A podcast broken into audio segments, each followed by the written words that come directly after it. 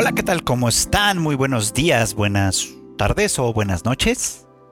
Sean bienvenidos a un episodio más de Anime al Diván, este bonito, bonito, precioso podcast de Tadaima, en el que pues su servidor Freud Chicken, ya saben, platica semana a semana cómo va el acontecer de la temporada de verano ya, de verano de 2021, una temporada que ya les he comentado antes, un poquito más floja creo yo que la anterior, quizás sea una mala percepción de mi parte, por supuesto, porque eh, hay algunas que no he estado siguiendo tanto, quizá hay alguna que me estaré perdiendo, no lo sé, no lo sé. También hay algunas que ya se fueron de mi lista porque pues no estamos como para perder eh, el escaso tiempo en cosas que no atraen prácticamente ningún interés para mí y probablemente también para ustedes, ya veremos, pero aquí seguimos.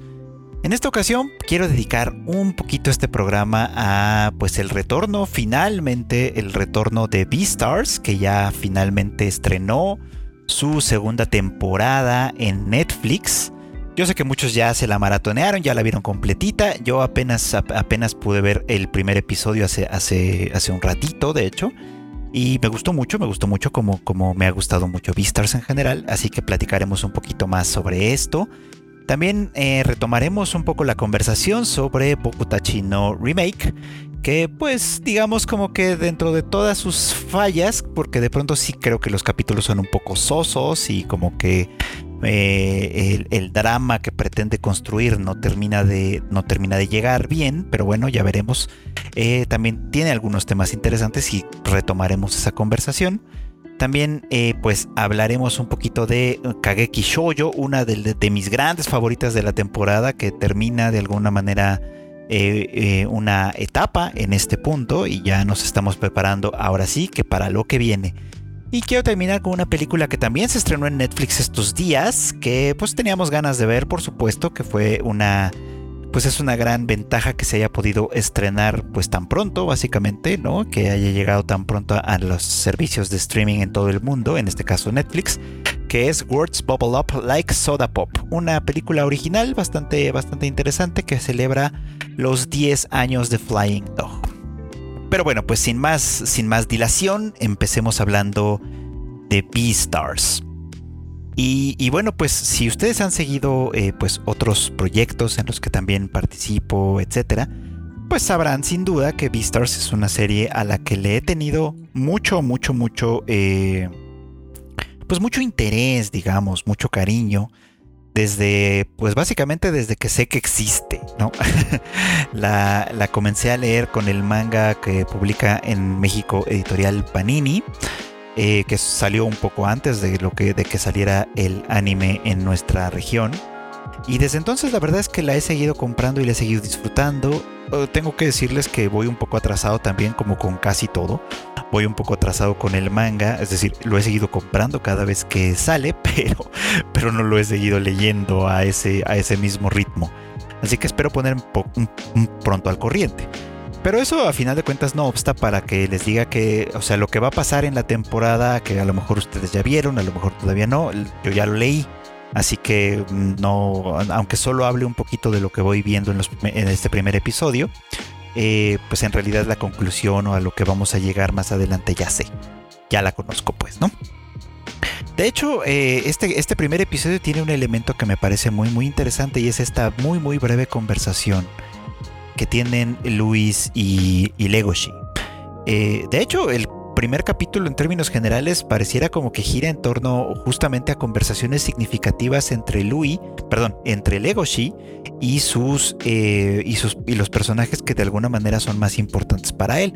Obviamente pues está Luis, que es pues importantísimo en muchos sentidos, está Haru, desde luego, y está Juno. Y, si lo pensamos bien, los tres de alguna manera son un poquito como una contraparte de lo que representa Legoshi en términos generales. Creo que una de las cosas que siempre me gustó de Beastars y eh, es justamente que su crítica social, vamos a ponerlo así, porque al final de cuentas Beastars puede entenderse como una fábula social. Así como no sé si ustedes recordarán cuando iban en la primaria o en la secundaria que muchas veces nos contaban, o sea, las clases de español y etcétera eran como fábulas. Esta, eh, pues esta, esta, forma narrativa que a, menudo recurre a, animales para contar historias que tienen cierta, cierta moraleja, pues, ¿no? Beastars puede entenderse un poco también como una fábula, desde el punto de vista de que usa animales para contar una historia que en realidad tiene muchísimo más que ver con lo humano. Y digo esto porque esta serie, pues esta, esta historia tiene como varios niveles narrativos que son bastante interesantes. Bueno, más que narrativos, varios niveles como de interpretación que, que son bastante interesantes. Más, sí, más que narrativos es como de interpretación. Y Legoshi como protagonista representa muy bien varios de ellos. Es decir, desde el principio sabemos que es un tipo fuerte, ajá, o sea, físicamente fuerte, bastante alto, eh, que pertenece al orden de los carnívoros y que por lo tanto pues está en el orden también de los depredadores, eh, al menos de una manera como natural. Sabemos también que él tiene problemas con esa naturaleza, con esa naturaleza que le es propia, pues, ¿no? Eh, que en términos generales rechaza lo que representa ser un carnívoro en términos de ser una amenaza para sus, pues para sus congéneres, ¿no? para otros animales herbívoros, por supuesto, e incluso para otros carnívoros, y que hace un gran, gran esfuerzo por, por inhibir esta fuerza, por inhibir esta, pues el impacto que, le, que, es, que es, posible, al, que es posible acceder desde su, desde su posición. Y, y hay dos personajes por lo menos que lo critican desde ahí. Uno de ellos es Juno, ¿no? Esta loba que también está enamorada de él, por supuesto, y que considera que eh, la división e incluso el, prejuicio que hay en la sociedad con respecto a los carnívoros, a los que básicamente se les señala siempre como potenciales depredadores y más aún desde el asesinato de Tem, eh, pues ella por supuesto que critica esto, ¿no? Porque lo que quiere decir es que ser carnívoro, la fuerza de un carnívoro, no necesariamente tiene que significar peligro para los demás, también puede significar seguridad, también puede significar, pues, no sé, otro tipo de ideales, pues, ¿no? Que son los que ella defiende y que, y que eh, confronta al Legoshi con ello porque eh, considera que no tiene él nada de qué avergonzarse, por supuesto, ¿no? Que, el hecho de que sea un carnívoro tendría que ser algo que portara con orgullo, como, como cualquier otra especie puede portar con orgullo sus propias características, sus propias virtudes, pues, ¿no? Y en el caso de Legoshi, pues, ¿no? Que el hecho de que su fuerza, su, pues sí, su fortaleza, pueda ser empleada en favor de la sociedad, es algo que Juno pretende eh, al, menos hasta el momento, pretende mostrar, pues, ¿no? Eh, un discurso muy lindo, por supuesto, muy revolucionario desde cierto punto de vista, porque en la primera temporada, recordarán ustedes, vimos como sí, efectivamente, de alguna manera, después del asesinato de Tem, especialmente, la sociedad eh, animal en la academia, en Cherryton, eh, pues mm, de alguna manera se mostraba mucho más proclive a la división, a la separación lo cual ocasionaba eh, mayor resentimiento entre los carnívoros, que de por sí hacen muchos de ellos bastantes esfuerzos, como Legoshi, por, por, minimizar su mala imagen de forma natural, por ejemplo, ¿no? Eh, y que obviamente pues resienten esta discriminación, por así decirle, pues, ¿no? Y eso sin contar que hay suficiente evidencia, ¿no? De que los carnívoros, eh, en términos generales, también ocupan posiciones peligrosas, difíciles, eh, cuestionables, digamos, ¿no? En esta sociedad, por ejemplo. Los carnívoros suelen estar implicados en las bandas de la mafia, como los leones. Y esto nos lleva, de hecho, a hablar de Luis y cómo Luis de alguna manera siendo la estrella de los herbívoros, como un animal poderoso, fuerte, que es capaz efectivamente de, enfrentarse a los carnívoros eh, eh, de igual a igual, pues, ¿no? Incluso siendo naturalmente un, pues una presa más que un depredador. Luis de alguna manera pues siempre tuvo esta eh, pues tiene una historia complicada, ya lo sabemos, ¿no? Tiene una historia difícil, en la cual eh, hay como un mandato eh, original que lo obliga, que lo lleva, que lo empuja a ser sobresaliente, a destacar, a pararse literal y metafóricamente bajo los reflectores y hacer frente pues a, la violencia de los carnívoros. eh, en favor, obviamente, pues de la sociedad herbívora en primer lugar. Pero Louis tiene perspectivas que no van necesariamente en ese, en ese tema. Eh, él, por ejemplo, también critica a Legoshi. Eh, es decir, a él le parece cuestionable y criticable en términos generales su, su intención, su, su, ¿cómo decirlo esto? pues sí, su, su, actitud, pues, en la que, en la que trata de mantenerse en la oscuridad, eh, oculto, pues, ¿no? Sin hacerle ninguna justicia ni, ni darle ningún uso a la fortaleza con la que ha sido bendecido desde nacimiento, pues. Es decir, lo critica porque eh, en vez de, de, domesticar, por así decirlo, de dominar su naturaleza y hacer un uso de ella, trata de inhibirla más que de, más que de dominarla. Y, esta, y en esta inhibición, por supuesto, hay algo que la sociedad pierde también, ¿no? hay algo que Legoshi pierde, por supuesto, y algo que la sociedad pierde. Entonces él tiene esta asociación rara que ya tuvimos oportunidad de ver un poco, en la que, en la que se convierte, pues, ¿no? En el líder de, los leones, ¿no? Y eso implica pues que deja la escuela, que su escenario de, lucha es otra, eh, es, un lugar muy diferente al que, había, al que solía ser hasta este punto, pues, ¿no? Y que de alguna manera pone, le pone eh, a Legoshi un poco como la tensión, ¿no? Ahora que no estoy yo aquí, que eres tú de alguna manera quien se queda en, este espacio relativamente seguro que es la escuela, eh, tú tienes también que tomar una decisión, ¿no? ¿Qué vas a hacer? con tu fuerza? ¿Qué vas a hacer con tu imagen? ¿Qué vas a hacer con todo? Y bueno, pues aquí también entra obviamente el gran conflicto que Legoshi tiene con Haru, ¿no? Haru que es una conejita, una herbívora, por supuesto, mucho más pequeña, mucho más débil y con quien eh, Legoshi tiene pues sentimientos muy complicados, ¿no? Eh, por un lado la ama, pues hay que decirlo así, eh, y desea estar con ella de manera romántica, sexual, ajá, y por el otro lado la desea también, pero como, como, carnívoro, como, como depredador. Desea eh, cebar sus colmillos en su carne en una manera mucho más literal que metafórica también, ¿no? Y de esa manera, pues Legoshi lidia en su relación con Haru con sus dos grandes eh, pasiones, por así decirlo. Y, esto me viene ahora a la mente porque lo tengo fresco, pero está el tema de, o sea, las dos grandes pasiones que, que, por ejemplo, Sigmund Freud identificaba en el fondo, ¿no? Pues, ¿no? Que todos los impulsos, todas las pulsiones de vida, digamos, podrían resumirse en dos simplemente, ¿no? La pulsión hacia el amor y la pulsión hacia la muerte. Y creo que de alguna manera eh, podríamos pensar que, que, que Legoshi un poco se debate entre estas dos cosas, sobre todo en lo que tiene que ver con Haru. Sin embargo, pues esta segunda temporada también está trayendo de vuelta un tema que en la primera había quedado un poquito de lado, había sido un poco como el pretexto para lanzar las cosas, pero de todos modos había quedado un poco de lado, que es el tema del asesinato de Tem. O sea, sigue siendo un problema. Sobre todo porque el culpable nunca fue eh, capturado todavía, por supuesto.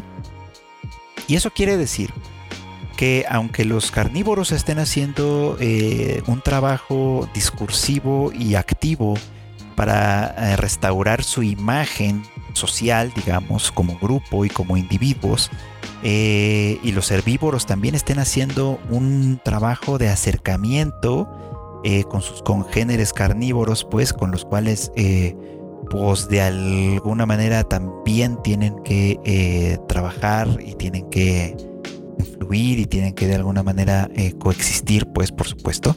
De todas maneras, el tema sigue pendiente. En tanto este asunto no se aclare, en tanto este, esta cuestión no se resuelva, pues eh, no hay mucho más que se pueda hacer, por supuesto. ¿no? O sea, por muchos puentes que se tiendan, siempre va a quedar pendiente esta asignatura porque a final de cuentas eh, el asesinato de Tem es una realidad, pues, ¿no? Y representa de manera muy concreta los temores que implican a una sociedad que simbólicamente está tratando de tender puentes. Creo que ahí final, a final de cuentas es donde está lo que siempre ha sido interesante de, eh, de Beastars, ¿no? Que de alguna manera se juega en, en, en terrenos sumamente, sumamente eh, complicados, difíciles de exponer, que hasta el momento por lo menos lo ha hecho bastante bien. Así que pues la verdad es que como siempre tengo gran interés en ver qué más nos va a ofrecer esta, esta gran historia. Soy gran fan, gran fan de lo que está sucediendo ahorita con esta serie y me alegra mucho que pues como tal ya se anunció que va a tener una tercera temporada, así que todavía tenemos mucho, mucho más por ver. Hay quien dice que el manga se cae hacia el final. Yo todavía no lo sé, la verdad, pero pues ya supongo que llegaremos a ese punto cuando lleguemos. En una tópica completamente diferente, creo.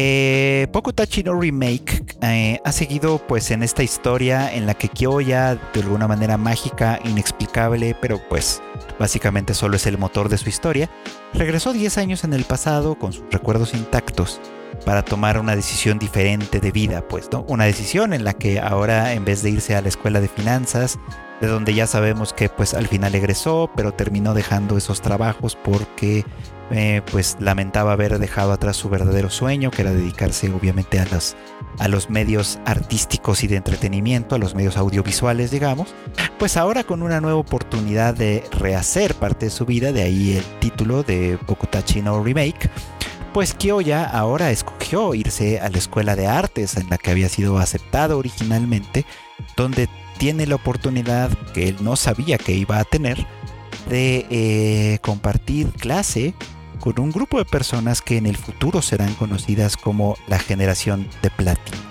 Un grupo de, creativos y creativas que esto pues tienen mucho talento y que van a llegar a ser punta de lanza en una industria muy competida en el futuro. Lo interesante de esta cosa es que, eh, de, esta, de, esta, de esta premisa, de este planteamiento, es que con el conocimiento que Kyoya tiene en el futuro, con la experiencia incluso que él tiene en el futuro, pareciera que este remake no solo va a cambiarle la vida a él, sino que va a potenciar todavía más, si es que cabe, las virtudes de la futura generación de platino.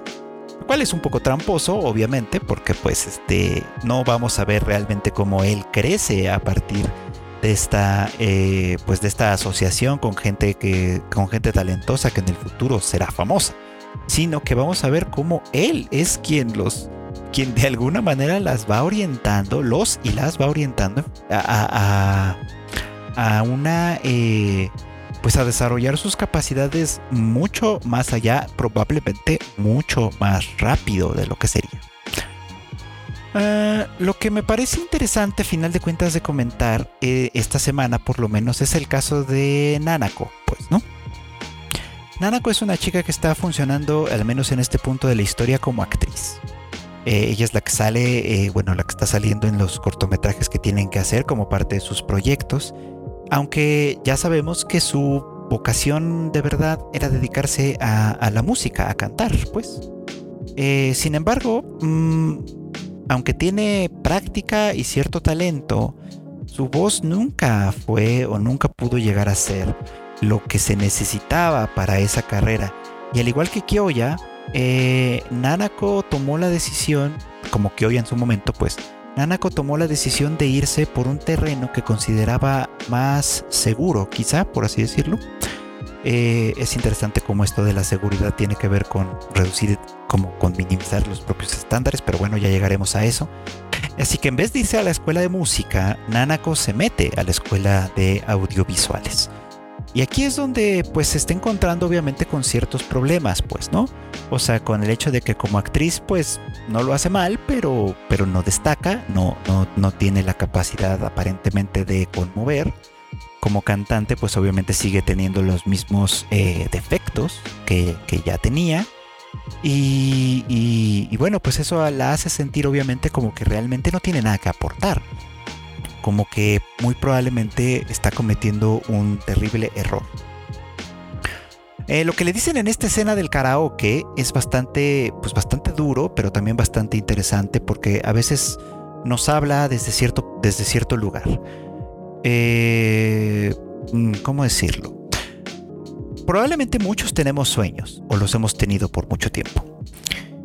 Y tener sueños es un arma de doble filo Cuando queremos que algo se cumpla y lo deseamos mucho, ese algo muchas veces está fuera de nuestro alcance, al menos en primera instancia, eh, debido a una multitud de factores, pues, Como Kyoya, podemos pensar, por ejemplo, que en el caso de elegir una carrera, de elegir dedicarse a algo, en muchas ocasiones esto, pues quizá no tomamos la decisión de irnos por ese camino porque precisamente tememos la inseguridad, tememos la incertidumbre. Eh, quien se dedica, por ejemplo, a cosas artísticas como la música, etcétera, o bueno, cualquier otra de estas artes escénicas, o incluso pues, a otras profesiones que a lo mejor no tienen gran salida laboral o, no hay como realmente muchas perspectivas de grandes salarios y cosas por el estilo que son obviamente muy importantes mucha gente pues obviamente termina decidiéndose pues no por, por estudiar o por seguir caminos que en apariencia parecen más seguros, por ejemplo, ¿no? O sea, hay quien deja, quien decide, deja de estudiar, no sé, por, decir algo, este, literatura, para mejor dedicarse al derecho, o, yo qué sé, ¿no? Alguien, hay quien evita estudiar antropología, eh, historia o cualquiera de esas, para mejor meterse a pues, hacer administración o hacer contaduría o hacer cualquiera de estas otras profesiones que de alguna manera, eh, un, un tanto falsa en realidad, pero vamos a ver, prometen mayores seguridades, por así decirlo. Bueno, pues Nanako hace exactamente eso, tal y como Kyoya lo hizo en su momento, eh, eh, simplemente por el temor a que aquello que más deseas se convierta en un fracaso. Eso es comprensible desde, desde un lugar. Es decir, eh, el deseo por cosas, el, anhelo por cosas, constante y habitualmente, eh, es, algo que, nos provee de cierto placer, por así decirlo. O sea, cuando tenemos un sueño, cuando imaginamos una realidad que nos gustaría estar viviendo, cuando nos imaginamos este, que, que bueno, cuando deseamos algo, pues aunque el deseo no se cumpla en primera instancia, el solo hecho de desearlo puede ser una satisfacción parcial, puede ser algo, algo placentero eh, aún en su insatisfacción como tal, ¿no?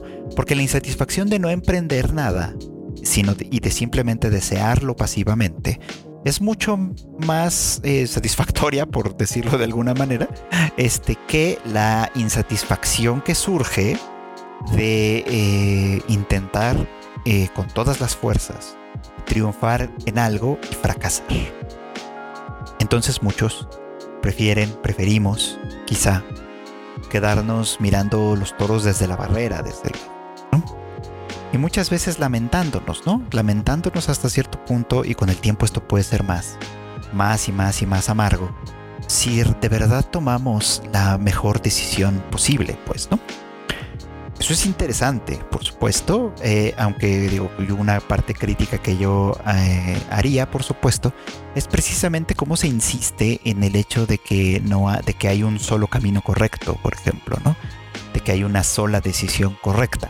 Yo la verdad es que no creo que sea tan así, pero solo puedo hablar obviamente desde mi experiencia, pues, ¿no? Al ser una persona un poquito como, obviamente con ciertos privilegios y ciertas ventajas y que ha tenido la oportunidad de eh, de, estar, de involucrarse en distintas cosas que, han sido, bueno, que son importantes, pues, ¿no? Eh, pero no quiero ser ingenuo aquí. Recuerdo algo que leí, por ejemplo, en, en Oregairu, eh, en la novela, en la versión novela de, My Teen Romantic Comedy is Wrong as I Expected, en la que eh, Hachiman reflexiona que esto de decirle a la gente que que si le echa ganas y si nunca se rinde y si, si sigue insistiendo, puede llegar a triunfar, es algo que solo puede decir la gente que ya ha triunfado. No lo puede decir la persona que ya lo intentó y fracasó. No lo puede decir la persona que sigue todavía esforzándose para lograrlo. Los únicos que pueden decir, yo ya pasé por ahí sudé sangre, sudé frío, me desvelé mucho, trabajé durísimo, pero lo logré. Por lo tanto, sigue tus sueños y lo vas a lograr. son las personas que ya lo lograron. Antes de eso, nadie más puede decirlo, porque no se cree, porque no es creíble, porque, porque no es real, pues, ¿no? Y aún las personas que lo logran, aún, y cuando lo logran con, después de muchos esfuerzos, de mucho desvelo, de mucho trabajo, esas no son las únicas variables que intervienen en el éxito, intervienen muchísimas otras que pueden o, pueden ya no estar presentes en un momento distinto determinado, pues, ¿no? Y es aquí un poco donde la suerte tiene mucho que ver también, por supuesto, ¿no? Es decir, es hasta cierto punto ah, halagador pensar, y nos halagamos a nosotros mismos cuando pensamos que todo lo que conseguimos es producto de haber tomado las decisiones correctas, de haber corrido los riesgos eh, pertinentes y de haber enfrentado todos los sinsabores de una realidad difícil, porque al final del día todas esas acciones se convierten en éxito. Eh, y hay casos en donde es real, por supuesto, y hay también muchos en los que no. Esa es la parte que yo criticaría de Bokutachi no Remake, pues, ¿no? Que de alguna manera insiste todavía en esta ideología del camino correcto. Primero suponiendo eso, que existe un camino correcto. Y segundo, suponiendo que, eh, que, que, que, solo se trata de seguir ese camino correcto y de comprometerse con ese camino correcto, eh, entre muchas comillas, para lograr las cosas. Cuando en realidad la, la realidad, vamos a decirlo así, suele ser un poco más complicada que eso. Pero no quiero decir con esto que hay que dejar los sueños atrás, porque claro que no. Eh, más bien lo que quiero decir con esto es que tomar decisiones no es tan sencillo como saber cuál es el camino correcto. No es tan sencillo como estar apasionado de algo, pues, ¿no? Obviamente si estás apasionado de algo y quieres trabajar en ello, está bien que lo hagas. Ajá, nadie te tiene que decir que no, ni mucho menos, pues, ¿no? Pero a final de cuentas tienes que hacerlo consciente de que emprender un camino, sea cual sea, el equivocado, el correcto, nunca lo sabemos hasta que no lo estamos emprendiendo, eh, te va a llevar a algún lugar y que a donde te lleve y lo que suceda con eso y cómo te relaciones con eso que sucede depende de ti. Es decir, no hay un camino correcto que puedas elegir de antemano. Lo que puedes hacer es que una vez que has elegido camino, sea cual sea el que haya sido, y puedas mirar atrás puedas asumir que a final de cuentas esa fue tu decisión y que puedas eh, estar en paz con ella y sacar de ella lo mejor posible. Y eso no quiere decir que te tengas que quedar también. O sea, a final de cuentas la vida no es más que una encrucijada donde uno está tomando caminos distintos a cada momento, donde uno está tomando decisiones diferentes a cada momento y algunas pueden ser lamentables, otras pueden ser afortunadas, otras pueden ser éxitos rotundos, algunas pueden ser fracasos inauditos.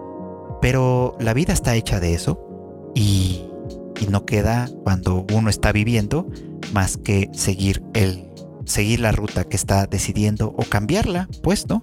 A final de cuentas no queda más que vivir, pues, y eso es lo que creo que de alguna manera esta serie me está despertando con toda y sus limitaciones, digamos. Y por ejemplo, quien ha tomado caminos eh, equivocados constantemente y muchas veces guiados por las circunstancias es Ai de, de Kageki Shoujo.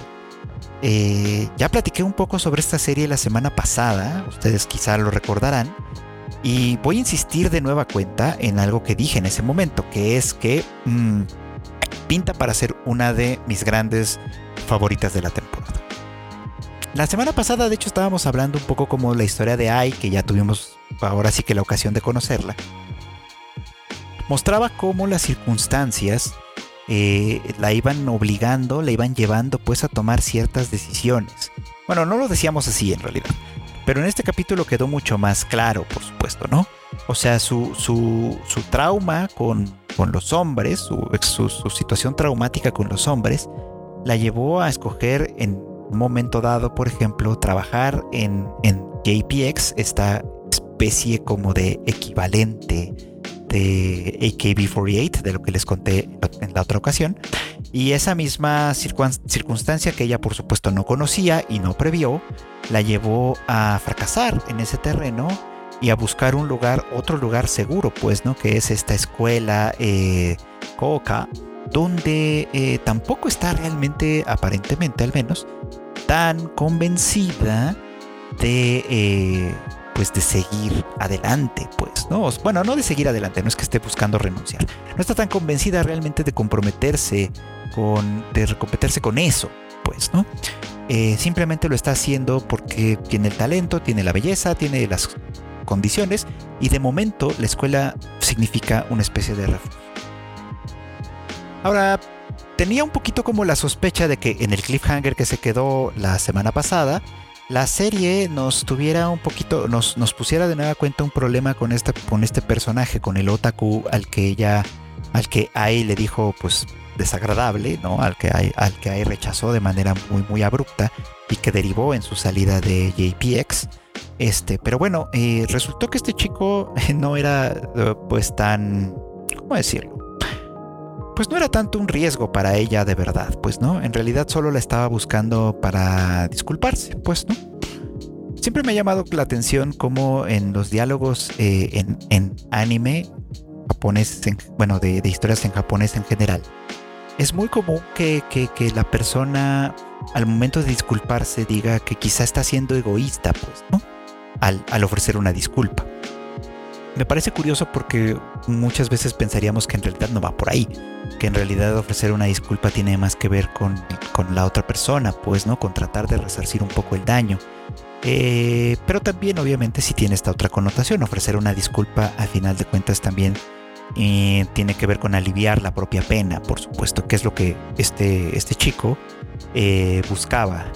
Me dio mucha risa, me da mucha, mucha, mucha risa como la naturaleza de Sarasa que es quien se queda al final de cuentas hablando con él, eh, lo toma todo como sin juzgarlo.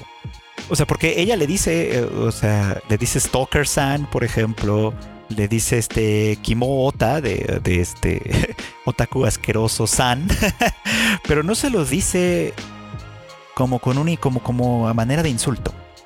O sea, en realidad pareciera como que se lo dice simplemente aceptando la, aceptando una realidad así como es, ¿no?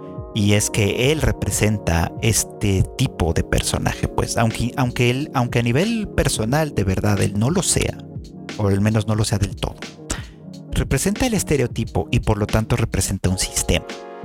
Ya eso sí lo platicábamos la vez pasada. El sistema de las idols, el sistema de, de, pues sí, de este, de este tipo de espectáculo, de este tipo, de este tipo de cultura popular, digamos, está diseñado en gran medida. Obviamente hay idols varones y funcionamiento tiene sus propias características y ese es un asunto diferente, pero en el caso de las idols mujeres, en términos generales está diseñado para satisfacer la demanda de cierto público, un público masculino con el que se busca establecer una relación afectiva muy importante que se manifiesta en apoyo, en apoyo monetario desde luego, pues, ¿no? En el que un fan obviamente se, busca estimular eh, las emociones de un fan en, particular para que este fan exprese su emoción, su emotividad a través de, eh, de consumo.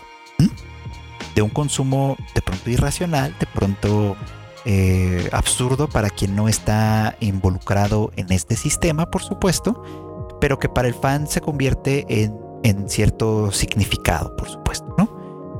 Eh, y bueno, pues aquí vemos cómo esto tampoco es, tampoco, tampoco tiene solamente aristas negativas. Ajá. Eh, tiene de hecho varias aristas diferentes. Por ejemplo, para, para nuestro personaje, para nuestro Kimo Ota que, aparece aquí, eh, conocer a Ai fue un estímulo suficientemente fuerte para que lograra salir de su casa, aunque fuera poco, ¿no? Aunque fuera para conseguir solo un trabajo de medio tiempo y, poder así pues seguir apoyando a su idol, ¿no? Lo que a su vez lo llevó a socializar con otras personas con quienes tiene esto en común, con quienes de alguna manera eh, puede tener un vínculo desde un lugar, desde un común denominador, pues, ¿no? Y de alguna manera para él la relación con, la relación imaginaria, por así decir, con Ai, eh, lo lleva a crecer, lo lleva a desarrollar nuevas habilidades, lo lleva a, pues sí, a madurar, aunque sea, aunque sea muy, muy, eh, limitado, por así decir, ¿no? Este, este alcance.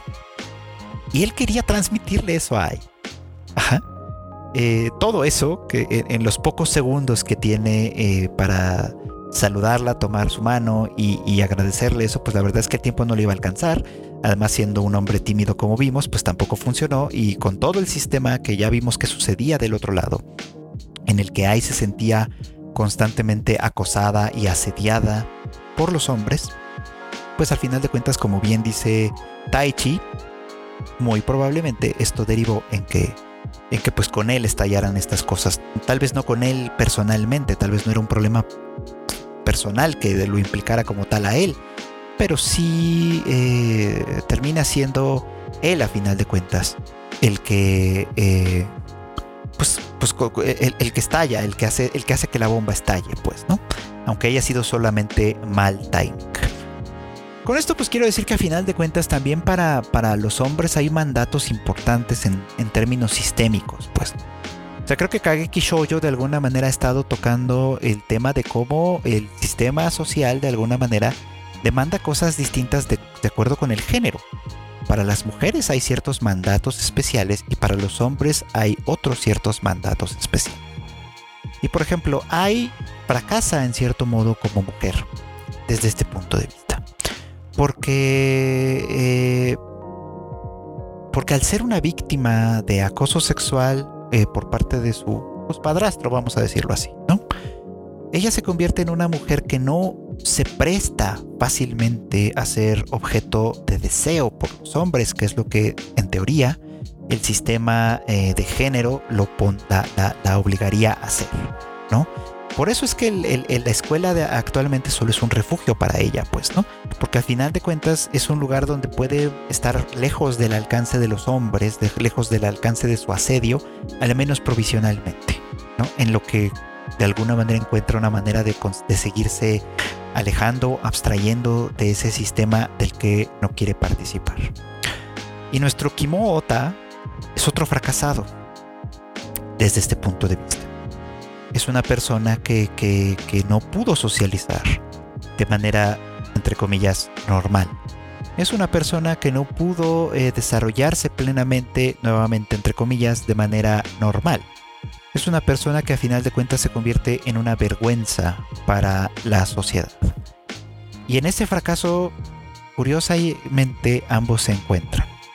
Y se encuentran de mala manera. Eh, lo cual hace obviamente trágica esta unión. No quiero decir que entre ellos vaya a surgir nada romántico, ni mucho menos, sino que eh, eh, podemos ver cómo de alguna manera estos dos sistemas que oprimen, digamos, ¿no? tanto a hombres como a mujeres, aunque lo hacen de distinta manera, de pronto se cruzan entre sí.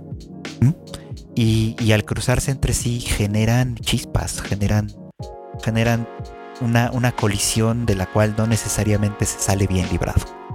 Esto está bien interesante, hay que decirlo.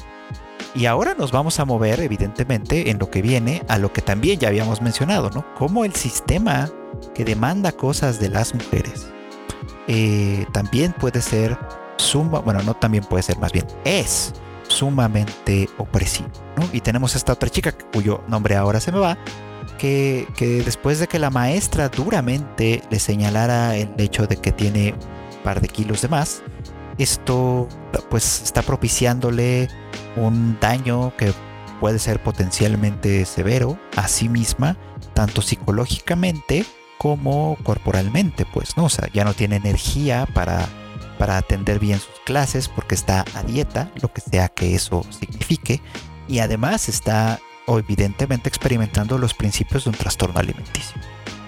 Así que bueno, pues queda, no queda más que esperar, como, como, como comenté desde, la, desde el, capítulo anterior de este podcast, que Sarasa sea la persona que, eh, que, instigue una especie de revolución, una, especie de revolución cultural al interior de esta escuela, precisamente porque ella eh, ya, lo hemos, ya lo he dicho antes y sospecho que lo voy a seguir diciendo mucho, no se presta realmente para funcionar a las bajo las exigencias del sistema. Es una chica que ve las cosas y que recibe las cosas así como son nomás. Es una chica que de alguna manera no rechaza a nadie, que, que es capaz de aceptar la realidad y que es capaz de alguna manera de enfrentársele cuando esta realidad no, eh, cuando ella no puede aceptar, digamos, esta realidad. A mí me parece que eso es fundamental, que esto es importantísimo, que de alguna manera yo lo llamaría esto como una revolución de la ternura, porque además Sarasa me parece que es tiernísima. Entonces, tengo grandes, grandes, grandes expectativas de ver qué más va a seguir con esto, pues, ¿no? Con Ai, sea como sea, ya se tendió un poco un puente. Porque ella, aunque admite sus limitaciones, ya pudo aceptar que no todos los hombres, empezando por este Kimota, son una amenaza para ella. Hay algunos que sí, muchos. Seguramente los seguirá viendo en su vida. Pero hay otros que no. Y en comenzar a aprender y a apreciar esas diferencias es precisamente el puente que se tiene que establecer. Es de lo que habla Beastars al final del día, solo que aquí no necesitamos la fábula, aquí estamos viéndolo, viviéndolo a través de eh, el medio del entretenimiento, del medio del espectáculo, que asumimos de pronto que cuyos mandatos son naturales, entre comillas nuevamente, eh, pero que sin embargo realmente no lo son y que en muchos, en muchos sentidos pueden llegar a ser sumamente opresivos. Y bueno, pues esta misma semana también tuve oportunidad de ver eh, Words Bubble Up Like Soda Pop, una película, una breve película, está cortita, dura como hora y media más o menos, que pueden encontrar ustedes en Netflix. Si la memoria no me falla, se estrenó hace poquito en Japón, así que tenemos cierto privilegio de poder verla eh, nosotros pues de manera pues bastante rápida a través de a través de esta plataforma de Netflix, pues, ¿no? Eh, quiero platicar un poquito de ella porque me pareció que está bien, que está interesante, que es una película bastante linda. Eh, eh, que tal vez habría valido la pena verla en cine porque es como muy colorida, pues, ¿no? O sea, y la verdad es que ese tipo de, de, de, historias, ese tipo de cosas, pues pueden resultar de manera, pueden resultar muy lindas, pues, de ver. Sea como sea, la verdad es que la disfruté, la disfruté mucho y, me, y tiene temas bastante lindos, pues, ¿no? Eh, uno de ellos, un tema importante de ellos, es obviamente pues el, eh, el tema eh, de, de, ser uno mismo, pues, ¿no? De, de, intentar ser uno mismo. ¿Por qué digo esto? Bueno, les voy a platicar un breve resumen. Si no han visto la película, a lo mejor aquí va a haber un poquito de spoilers. Voy a tratar de que no sea tanto. Pero bueno. Eh, tenemos a dos chicos. Un chico a quien, a quien todo mundo llama cariñosamente Cherry. Que pues es bastante tímido que no, no, no, no le gusta mucho convivir con la gente y que tiene un interés muy muy particular en esta forma poética tradicional japonesa que es el haiku, es decir, estos poemas breves que son de poquitas sílabas, pues, y que a menudo tratan de transmitir sentimientos, emotividad a, a través de eh, a través de imágenes que tienen que ver con la naturaleza. Y por otro lado tenemos a una chica llamada Smile, bueno, apodada también Smile, una chica acostumbrada a la, a la exposición, vamos a decirlo así, ¿no? Acostumbrada a ser vista. Porque desde muy pequeña ha estado pues constantemente en redes sociales, este, tiene aparentemente un número bastante significativo de fans que siguen sus transmisiones en vivo que hará que hace en un servicio que es como Instagram digamos pues no eh, eh, y que pues de alguna manera la siguen todavía, ¿no? Y, y, disfrutan mucho de su contenido, pues, ¿no? El problema para ella, el problema de ella es que, eh, pues llegada a la adolescencia, llegando, ella ya a la adolescencia, pues la, lo, los dientes, este los dientes frontales, que, son pues, bastante más largos en su caso de lo que suelen ser en, en, muchos otros, este, pues se vuelven mucho más visibles, pues, ¿no? Y a lo mejor una característica que podía considerarse linda y tierna cuando es una niña, ahora que es una adolescente y que eh, su imagen corporal es, es, es, es muy importante, desde luego, pues se vuelven un problema. Y a eso hay que agregarle que le pusieron frenos. Entonces, esto pues su imagen personal, su imagen propia se ve sumamente afectada y, y, por ello pues anda por la calle haciendo sus lives y todas estas cosas que sigue haciendo, pero con una mascarilla puesta, pues, ¿no? Para que no se vea su... que no se vean sus dientes, para que no se vea su, cara completa, por así decirlo, pues, ¿no?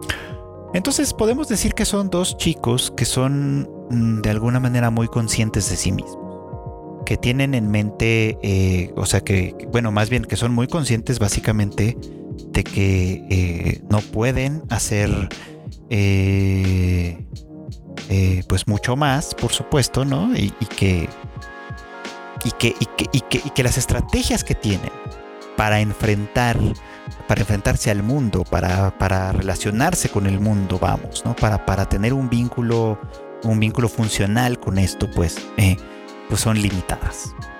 No sé si eso se entendió bien, pero este es un poco, es un poco como la idea, o sea, de que de alguna manera ellos se observan tanto a sí mismos, que, que, son demasiado conscientes de, de, su lugar en el mundo. Ahora bien, esta conciencia, esta, esta pues sí, de alguna manera esta, autoconciencia tiene eh, efectos muy, muy peculiares, pues, ¿no? En ambos. Por un lado, eh, es una contradicción, un, conflicto para ambos, es ese deseo constante de expresarse, uno a través del haiku, otro, otra a través de este, pues a través de, su, sus redes sociales, pues, ¿no? Que, que, contradice o se contrapone, pues, ¿no? Con su, pues, con una cosa natural entre ellos mismos. Ahora, lo interesante creo yo que a final, a final de cuentas es que la historia nos va llevando primero a ver cómo estos dos, empezando por una pequeña confusión, obviamente, que es, lo que, los, que es lo que los une, que es lo que los presenta, y siguiendo después con una misión conjunta, ¿no? Que, que, que, que ambos tratan de cumplir un sueño, que ambos tratan de cumplir un sueño que no es de ellos, pero que, que juntos intentan, intentan cumplir, intentan llevar a cabo, pues no los va haciendo, haciéndose, eh, ¿cómo decirlo? Los va vinculando, los va uniendo, va haciendo que, que, que se sientan cada vez más y más y más cómodos uno con el otro, naciendo por supuesto en ello un, breve e incipiente romance, pues, ¿no? Eh, y, y, y, a mí, aunque podemos decir, digo, no quiero spoilearles mucho, ni mucho menos, pero aunque podemos decir que, pareciera como una historia típica de amor, y en cierto modo lo es, no es como nada demasiado especial en ese sentido, ni mucho menos, me parece digno de rescatar, digno de mencionar. Eh, ¿En qué medida, por ejemplo, muchas veces la manera en la que tendemos puentes con otras personas, como amigos, como parejas, etcétera, eh, lo hacemos precisamente a través de empezar a conocernos? A través de compartir experiencias. Algo que, que, que por ejemplo, es muy difícil de hacer es solo a través de las redes sociales, ¿no? Hay una escena en, en esta película en la que, bueno, pues ya les voy a spoilear un poquito, lo siento mucho, en la que él está escribiendo haikus. De hecho, los, los, los haikus que escribe e inventa los, los pone en Twitter, bueno, en una red social que se parece a Twitter. Este, pero no tiene seguidores. O sea, sus únicos seguidores son su mamá y, su par de amigos, básicamente, ¿no? Entonces, pues realmente pues nadie los lee, o sea, los avienta a internet, por así decirlo, pero no tiene eh, impacto en ninguna parte, ¿no? Cosa contraria a lo que pasa con Smile, que, tiene muchísimos seguidores. La cosa es que una vez que se, que se conocen, y esto hay que remarcarlo, se conocen personalmente en primera instancia. Esto, su vínculo en redes sociales también eh, también empieza como a funcionar, también empieza a florecer. No quiero decir que los vínculos en redes sociales no puedan florecer y luego convertirse en vínculos eh, concretos, físicos, digamos, pues, ¿no? Sino que simplemente eh, la comunicación en redes tiene como sus propias reglas y de pronto es un poco como difícil para, para que algunas cosas florezcan de esa manera, pues, ¿no? A menos que haya cierta voluntad y cierto interés de ambas partes en conocerse más allá. Estos tienen, recorren un poco como el camino al revés. Son expertos en funcionar desde ese punto de vista, pero una vez que se encuentran personalmente, las cosas funcionan todavía mejor, pues, ¿no? Porque poco a poco, paulatinamente, insisto, se siente más cómodo con ella, se siente con mayor libertad, siente que se siente menos amenazado de lo que habitualmente se siente en el mundo y entonces puede exhibir con mayor libertad la persona que es. Y ella también aunque difícilmente se quita el, el, cubrebocas, digamos, enfrente de él, en esta película no hay pandemia, así que el tema de ponerse el cubrebocas no tiene nada que ver con eso. Este, eh, ella no se lo quita tampoco enfrente de él, sin embargo, él sabe, porque así fue como la conoció, que ella tiene los dientes largos y los frenos, porque pues él, la vio en, esa, en esas circunstancias, pues. Él lo sabe perfectamente. Y por eso es bonito, no les voy a spoilear para nada, pero por eso es bonito el haiku que se escribe, que, que, escribe al final y que de alguna manera está dedicado a ella. Y es bonito también porque la palabra eh, confundida, si ustedes ya la vieron saben a qué me refiero, si no la han visto, lo sabrán en cuanto lo vean. Pero la palabra confundida en el haiku, el kanji equivocado en el haiku, es un kanji que hace alusión a los dientes. Así que esto, eh, con eso creo yo que pueden ustedes tener más o menos como una idea de por dónde va, por dónde va la cosa, por supuesto. Se trata de simplemente una historia de dos chicos que, que, están expuestos al mundo, conscientes de esa exposición y temerosos de esa exposición, pero que sin embargo, cuando están juntos, cuando descubren eh, que entre ellos eh, no, no hay ese juicio, que entre ellos hay apreciación, hay cariño, hay respeto, hay esta clase de cosas que son buenas, algo diferente y muy valioso puede surgir. Así que pues la verdad es que pues, termina siendo una película muy muy linda, una película que, que pueden ustedes este, pues disfrutar mucho y que les recomiendo un montón para que pues no sé, o sea, pues si, si tienen ganas de calentarse un poquito el corazón, la vean y la disfruten mucho. Está ahí en Netflix. Y bueno, pues esto es todo por hoy. Muchísimas gracias, muchísimas gracias por esto, por seguir este podcast semana a semana. Ya saben ustedes que el anime al diván sale pues todos los miércoles en algún punto del día. La vez pasada salimos un poquito más tarde por distintas razones, pero bueno, eh, en esta eh, ocasión tendremos que salir, o espero que salgamos bien, bien a tiempo. Eh, me quiero despedir, no sin antes recomendarles de nueva cuenta que escuchen los otros podcasts que tenemos en el equipo de Tadaima para todos ustedes. El Shuffle que conduce Kika los fines de semana. El Rage Quit que conducen Q y Marmota que sale también todos los martes. Y esto, y pues el próximo podcast que yo les vengo anunciando desde hace cuánto y nomás no termina de salir. Pero bueno, cuando ya salga espero que también le den su apoyo. Además tenemos el, eh, pues el Tadaima Live que tenemos también cada semana. De momento es los miércoles en punto de las 8 y media de la noche en nuestros canales en YouTube, en Twitch y en Facebook. Y luego ya sale como podcast también, si ustedes no tuvieron oportunidad de verlo o prefieren escucharlo en, formato de audio, pues también. Y desde luego en nuestro canal de YouTube, en Tadaima, en Tadaima MX, pues tenemos, aparte de los lives, videos que hacemos hablando de distintos temas. Eh, a mí personalmente pues me pueden seguir en mis redes sociales que soy Freud Chicken en todas partes y pues no queda más que despedirme nuevamente, agradecerles una vez más su constante apoyo a este podcast y nos escuchamos muy pronto en el siguiente anime al diván.